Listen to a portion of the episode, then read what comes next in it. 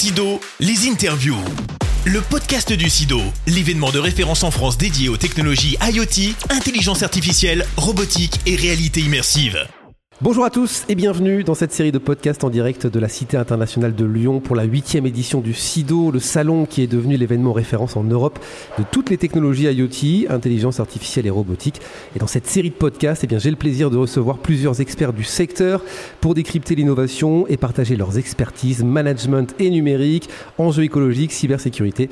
Il y a plein de sujets à traiter, des rencontres, vous allez l'entendre, privilégiées et inspirantes. Mon invité, c'est Antoine Camus. Bonjour. Bonjour. Je suis ravi de vous accueillir. Vous êtes le directeur directeur cybersécurité de Minalogic. Exactement. Un expert de la cybersécurité. Bah, on essaye, on essaye. Merci en tout cas de vous être arrêté à notre micro. Alors Minalogic, c'est le pôle de compétitivité des technologies du numérique en Auvergne-Rhône-Alpes, implanté sur trois sites à Grenoble, Lyon et Saint-Étienne. Pour les gens qui nous écoutent, en quelques mots, c'est quoi un pôle de compétitivité? En fait, c'est assez simple. En fait, on accompagne les entreprises à financer leur innovation. Donc euh, on a aujourd'hui un grand nombre de labos, de petites et grosses structures qui ont besoin de se réunir et constituer un, projet pour développer leur innovation et trouver aussi des guichets de financement. C'est pas si simple, donc on les prend un peu par la main et euh, on les challenge et on fait en sorte que les dossiers soient labellisés. Donc euh, référence pour qu'ils viennent euh, postuler auprès des, financeurs le, mieux armé possible. Bon, vous vous occupez de la cybersécurité parce que c'est important, c'est de plus en plus important. Euh, tous les secteurs sont impactés hein, par les, risques informatiques. C'est une question qui revient souvent. Alors, je ne sais pas comment on pourrait aborder le, sujet précisément pour que le message soit entendu, euh, parce que l'idée de, faire peur aujourd'hui, est-ce que ça fonctionne toujours finalement? En fait, ça n'a jamais fonctionné au final. On s'est trompé, je pense, au début en disant attention, vous allez mourir, mais euh, je pense que le cerveau n'est pas prêt pour intégrer des, sujets aussi, aussi, aussi difficiles à intégrer, sauf si vous avez un, danger visible devant vous, mais la cybersécurité est quelque chose d'impalpable. Donc il ne faut surtout pas faire peur, il faut euh, se conscientiser euh, et faire en sorte d'éduquer euh, bah, les, dirigeants et les, populations pour que on comprenne que c'est un risque, un risque majeur pour le coup, euh, parce que aujourd'hui tout le monde peut être une cible, mmh. soit parce que vous avez un, savoir-faire, une visibilité très forte et on vous attaque potentiellement directement, soit parce que vous êtes un sous-traitant ou un fournisseur de quelqu'un qui est visible, donc on peut prendre comme rebond votre société, soit tout simplement parce que maintenant il y a des attaques industrielles donc on vérifie votre vulnérabilité, savoir si vos portes sont ouvertes et on vous attaque un peu mécaniquement. Voilà. Donc euh, globalement, ça touche aujourd'hui malheureusement tout le monde. On parle de plus en plus de, cybersécurité, encore plus j'ai envie de dire aujourd'hui. Est-ce que vous sentez que les consciences ont évolué par rapport à ça? Il y a toujours cette, cette peur? Alors, je, pense qu'il y a une conscience et qu'il y a une une prise en compte du fait que c'est un risque, que c'est un risque qui est moins tabou qu'avant, parce que euh, avant c'était pas simple de dire qu'on avait été hacké, c'était pas simple de dire qu'on avait perdu des données, qu'on savait pas lesquelles et comment on allait les retrouver. Donc tout ça c'était pas pas évident. Et maintenant tout le monde est un peu humble vis-à-vis de tout ça, euh, tout le monde est exposé et tout le monde le sera un jour. Donc euh, ça permet déjà d'être plus ouvert à, à, la réflexion, plus ouvert aux, bah, aux différents prestataires qu'on peut avoir en face de nous. Donc je pense que ça change. Pour autant, on voit quand même qu'il y a très peu d'entreprises. Alors c'est des grandes masses, mais on a à peu près une petite 20% d'entreprises qui entament une démarche d'audit. Donc ça veut dire on regarde, on regarde, ce qui se passe chez vous. Et dans ces 20%, il n'y a que très peu d'entreprises qui font ce qu'on appelle nous un plan de remédiation. Donc c'est euh, comment je, corrige euh, les, failles et vulnérabilités. C'est intéressant parce qu'on parle de cette peur. Il y a, la peur mm. de, certains chefs d'entreprise, ce qui est, ce qui est normal mais en même temps, on ne va pas jusqu'au bout. Oui, parce qu'en fait, je, crois malheureusement que c'est devenu un peu un, mot valise, la cybersécurité, et que on le voit un peu trop sur l'angle technologique. En fait, c'est vraiment un triptyque, c'est euh, l'homme, les technologies et les processus. Donc tout ça, ça va être pris en compte. Et moi, j'ai un peu tendance à vouloir parler plutôt maintenant de sécurité économique quelque part, parce que au final, un dirigeant doit avant tout comprendre et identifier ce qui est la valeur intrinsèque de son entreprise. Alors ça peut être un brevet, ça peut être des clients, des contrats, donc chacun a, ses, bijoux quelque part chez lui. Donc l'objectif est vraiment que la première étape, qu'on puisse se dire qu'est-ce qui est important pour moi, chez moi, et qu'est-ce qui se passe si ce, vraiment ce trésor euh, est volé, corrompu, abîmé, etc. À partir du moment où on a fait cette démarche-là, déjà je pense que euh, les dirigeants rentrent dans une dynamique de mouvement. Et dès que le mouvement est là, après, il y a des solutions, il y a des opérations, etc. Mais il faut quand même changer un peu de paradigme et qu'un dirigeant puisse euh, vraiment faire cette cartographie de ce qui est important, stratégique, sensible. Et après, on, décline un, plan de risque et de, priorisation. Donc voilà, donc je pense que c'est sur cet angle-là qu'on va arriver à, à, faire bouger les choses, parce que c'est, une fois plus, c'est compliqué. Enfin, c'est technique, c'est abscon, c'est pas évident. Et donc, un dirigeant, il a mille métiers. Et on lui met un mille et unième métier qui est de comprendre euh, l'incompréhensible.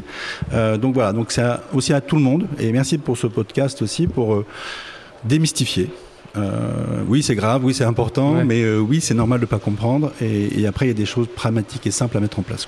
Comment ça se passe euh, concrètement pour un chef d'entreprise peut-être qui écoute ce podcast et qui se dit ah c'est vrai qu'il faut que j'y pense, il faut que j'aille au bout des au bout des choses pour pour éviter d'être de se faire hacker. Hein. Mm. Vous l'avez dit tout à l'heure, on va rebondir dessus tout à l'heure, mais vous avez dit que tout le monde sera piraté un jour. Ça c'est un... ou l'a été, il ne le sait pas. Ouais, mm. très bien.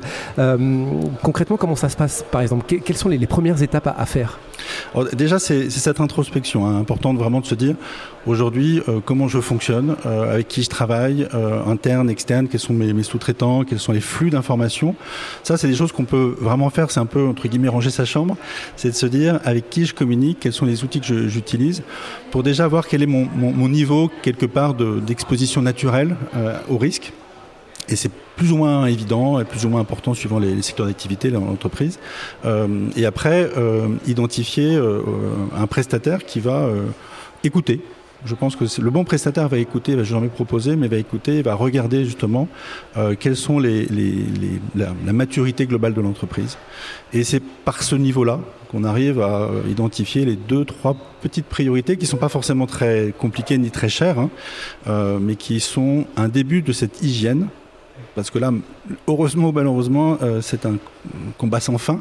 Donc cette notion d'hygiène est importante, c'est que chaque jour, il va falloir euh, repenser, revoir, parce que l'entreprise évolue. Donc, euh, donc elle, elle, doit aussi s'adapter à, tout ça. L'image de ranger sa chambre, elle est parfaite là pour le coup. Tous les jours, il faut, il faut ranger sa chambre. Un peu ça. Il faut savoir qu'est-ce qu'on a dans sa chambre et, et, comment on peut optimiser euh, et, et, éviter qu'il y ait des, des actifs qui, qui traînent qu'on ne maîtrise pas. Euh, donc euh, voilà, c'est souvent malheureusement des vieux serveurs, des vieux sites internet, des, des choses qu'on a un petit peu oubliées, euh, qui sont euh, très visibles de l'extérieur. Donc là aussi, il y a des, il y a des outils hein, publics qui permettent de vérifier l'exposition. Donc J'engage tout le monde à, regarder, c'est facile à, à, trouver et, très rapidement vous pouvez vous auto-évaluer. Ça, ça, fait un petit peu peur parfois, mais bon, c'est bon de se dire tiens, j'ai un site internet qui est ouvert à tout vent.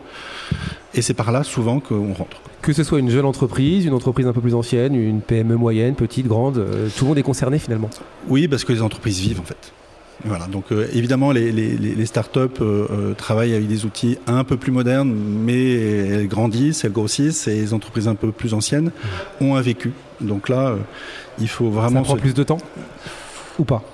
Non, ça prend pas plus de temps. Il faut parfois un peu plus d'introspection parce qu'il faut euh, vraiment regarder dans tous les tiroirs là pour le coup. Mais ça prend pas plus de temps. Euh, je pense vraiment qu'il y a des choses simples, pragmatiques et pas très, onéreuses à mettre en œuvre euh, pour déjà combler les 20% des, vulnérabilités qui enfin qui représentent les 80% des, risques. Donc allons-y pas à pas, de façon pragmatique, mais pour, mais pour autant faisons quelque chose. Vous avez parlé d'argent tout à l'heure. Euh, le prix, ça peut être un, facteur euh, de frein pour les entreprises? Évidemment. C'est aujourd'hui, c'est un coût. Euh, comme un, coût contre le, risque de feu, d'incendie, d'inondation, etc. et c'est pas ni un achat plaisir, ni quelque chose qui va à date euh, apporter euh, une vraie valeur ajoutée. Je dis à date parce que euh, je pense que cet investissement que les entreprises doivent faire vont devenir de plus en plus un, un facteur clé de différenciation commerciale fort. J'ai fait des choses par rapport à mes concurrents, donc je suis plus pérenne, plus, euh, euh, plus favorable à, à, à grandir. Euh, et euh, je suis aussi à même à répondre à certains donneurs d'ordre, donc des, ouais. des, des, projets et des, et des grandes sollicitations des, des grands donneurs d'ordre qui vont devenir de plus en plus exigeants et c'est normal. Donc si cet investissement n'a pas été fait, bah, même si l'entreprise a de très fortes valeurs et euh, atouts commerciaux, peuvent rester aux portes des projets parce que euh, n'ayant pas eu cette, démarche euh, à opérer. Donc c'est un investissement rentable, Voilà, euh, mais il faut, il faut accepter d'investir un peu. Quoi. Cette décision d'investir, de, de, vouloir ranger sa chambre, elle se prend aussi en collaboration, j'imagine, avec les collaborateurs. Une entre... Un chef d'entreprise ne peut pas faire ça tout seul? Oui, c'est essentiel. Ce qu'on disait tout à l'heure, c'est que la cybersécurité, c'est trois choses. C'est euh, des outils, il y a pléthore d'outils, euh, il y a des hommes, parce qu'il y a une hygiène et il y a des bonnes pratiques à opérer. Et puis après, il y a des processus.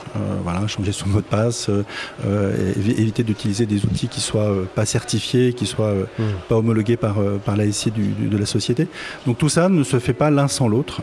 et ça doit véritablement devenir un, un, un projet d'entreprise fédérateur. J'ai vu des très belles entreprises qui ont, qui ont magnifié tout ça parce que euh, mis du sens dans les actes et les collaborateurs désormais euh, bah, n'utilisent plus les outils euh, grand public parce qu'ils ont conscience que l'entreprise peut être mis à mal et que leur travail peut être mis à mal de façon indirecte si tout le monde ne fait pas la, la chose. Donc c'est c'est une, impulsion collective. C'est une impulsion de direction, quoi qu'il arrive. Il faut que le direction, la direction générale euh, dise j'y vais.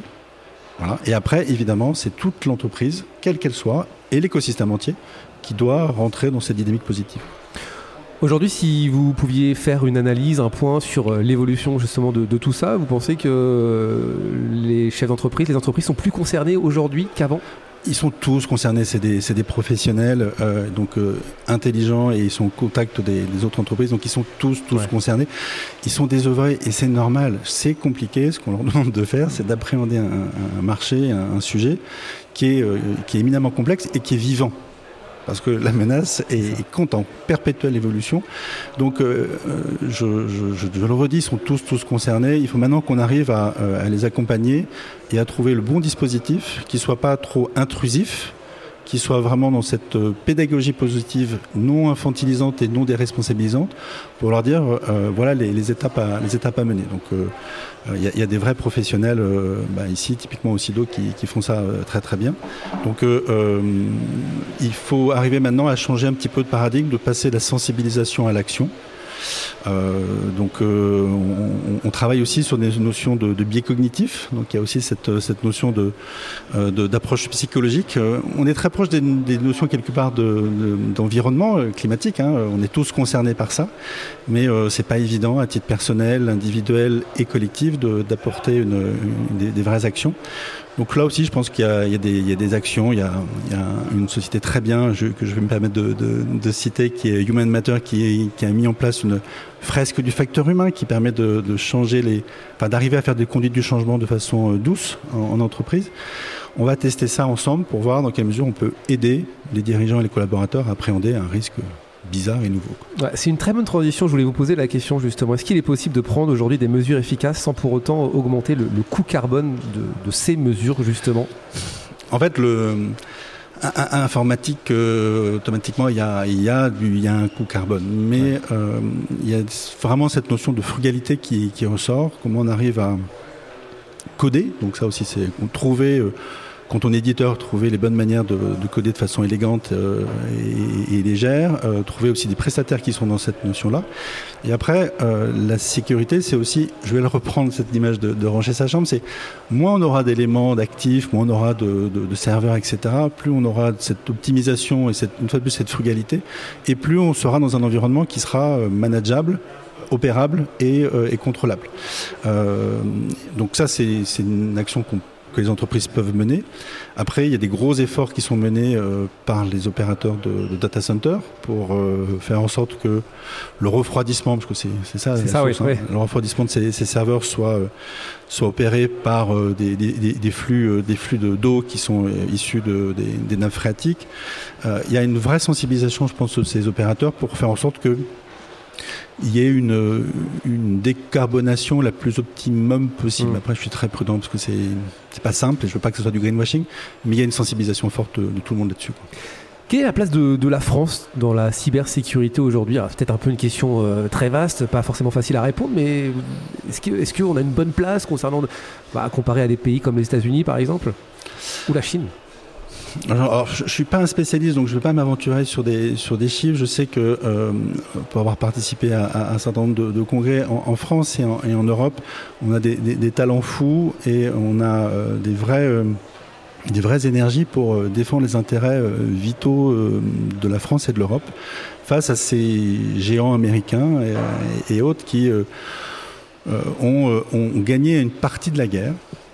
Parce que ils sont diablement efficaces, ils sont diablement opérants et ont su imposer des standards dans les outils dont il est difficile de, se passer. Euh, pour autant, euh, on a, une entreprise qui fait de la visio et de la messagerie instantanée de façon totalement sécurisée, donc qui peut être complémentaire à des grands outils euh, américains. on travaille beaucoup sur cette notion de Secnum Cloud, donc comment on arrive à, faire en sorte que les données qui soient euh, stockées dans les data centers de ces grands américains euh, ne soient pas euh, visibles par bah, des gouvernements étatiques et étrangers. Mmh. C'est un, vrai vrai sujet qui, qui est porté par l'Union européenne. Et, je pense qu'on a à la fois des, une bonne volonté politique, mais aussi des, des acteurs locaux qui, qui, qui sont compétents et qui portent haut la voix de, de la France. Antoine Camus, je rappelle que vous êtes euh, le directeur cybersécurité de Minalogic. Un mot sur le SIDO 8e édition, euh, sur deux jours, ici au mois de, au mois de septembre. Euh, ça permet les échanges, ça permet les rencontres, pas que, mais c'est aussi c'est aussi ça? Oui, c'est avant tout un, lieu incroyable où foisonnent les, énergies. Donc, euh, euh, nous, notre rôle à Minalogique, c'était de, faire venir euh, une dizaine d'adhérents autour de, notre stand pour faire en sorte que des, rencontres probables et improbables s'opèrent. parce que l'innovation, c'est avant tout ça.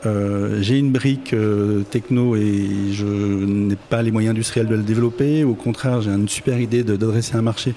Par contre, il manque un certain nombre de, composants dans, ma chaîne de valeur, bah, parlons et, échangeons et, euh, après, euh, tout, est possible. Et il y a des, beaucoup de dispositifs euh, régionaux, nationaux et européens pour financer cette innovation. Donc le sujet n'est pas complètement l'argent, il y a de l'argent.